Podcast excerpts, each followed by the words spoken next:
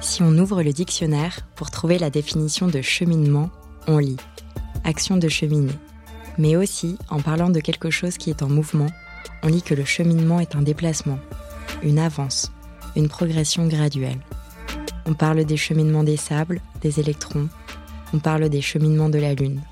Et dans ce podcast, on vous parle des cheminements de femmes, toutes différentes, toutes uniques. Je tends le micro à celles qui font bouger les lignes de la santé des femmes, celles qui font avancer les choses. Car oui, on avance. Oui, on trouve des solutions, des façons d'aller mieux. Je vous le promets. Préparez-vous à être surprise. Je suis Marguerite de Rodelec. Bienvenue dans Cheminement. Cette série d'épisodes bonus est réalisée en partenariat avec Femtech France, la première association qui a pour objectif de développer le secteur des Femtech dans l'Hexagone. Clélia, tu es diététicienne et docteur en nutrition spécialisée en alimentation maternelle. Tu as été confrontée à la question de l'alimentation pendant la grossesse pendant ta thèse. À l'époque, tu avais 23 ans et pas d'enfant, ni le désir d'en avoir d'ailleurs. Euh, tout de suite, tu as réalisé qu'en France, et je te cite, les femmes enceintes sont perdues dans une cacophonie d'informations culpabilisantes et négatives à propos de l'alimentation. Quelques années plus tard, tu as alors décidé d'arrêter de décrire ce problème et d'essayer de contribuer à le résoudre. Alors, tu as fondé 9 mois à croquer pour permettre à chaque femme enceinte de bénéficier de conseils alimentaires positifs, fiables et adaptés à leurs habitudes alimentaires. Clélia, bienvenue dans Cheminement. Merci. La grossesse pour toi, c'est la première mi-temps. Pourquoi? Euh, parce qu'on on englobe souvent la grossesse dans cette période des, des 1000 premiers jours, donc la grossesse plus jusqu'aux deux ans de l'enfant. Et en fait, souvent, on m'a demandé euh, pourquoi je ne m'adressais pas qu'à la santé de l'enfant et à l'alimentation de l'enfant. Et en fait, la grossesse, moi, je le vois vraiment comme la première mi-temps. Ces 1000 jours, c'est un match entier. Et si on commence à jouer qu'en deuxième mi-temps, ben, on a moins de chances de gagner que si on s'y met dès le début. Donc voilà pourquoi, pour moi, la grossesse, c'est la première mi-temps. Est-ce que tu peux nous pitcher ta société en donnant deux exemples très concrets d'utilisation? Alors, euh, neuf mois à croquer. En, premier lieu, ça sera une application mobile. Pourquoi une application mobile? Parce que, en fait, une grossesse, ça représente 1000 repas. 1000 repas pendant lesquels on peut pas forcément toujours avoir accès à une diététicienne, à un professionnel de santé ou autre. Et un smartphone, bah, on a toujours un dans la poche. Et donc, c'est des réponses concrètes à ces questions. C'est pouvoir trouver des conseils sur le moment, euh, de pouvoir trouver des recettes où on est sûr que tous les aliments qui sont dans les ingrédients, on peut les consommer pendant la grossesse et en même temps de savoir que bah, nutritionnellement c'est positif. Donc voilà, un cas concret. Euh, je suis chez moi, je vais inviter des gens, je veux faire une recette, je suis enceinte, je me dis qu'est-ce que je peux faire? Ben voilà, j'ai la réponse dans l'application. Autre chose qu'il y aura dans, dans l'application sera la possibilité de faire des ateliers.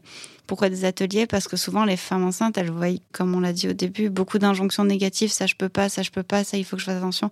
Et c'est retrouver ce plaisir aussi autour de l'alimentation en échangeant entre femmes bah, qui, partagent la même caractéristique qu'est la grossesse et animées par une diététicienne pour bah, justement aussi euh, donner les bons conseils et orienter au bon endroit. Génial.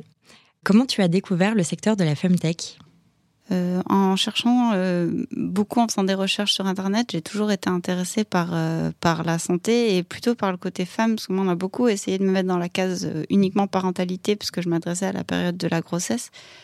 Et donc, en cherchant sur Internet, en me documentant sur la santé des femmes, je suis tombée d'abord sur le programme Femtech de Station F, et puis j'ai trouvé l'association Femtech France, et j'ai vu que je pouvais m'inscrire. Je dis, mais je vais m'inscrire. Ah, mais il y a une école, mais trop bien, je vais m'inscrire aussi. Et voilà, comme ça que j'ai.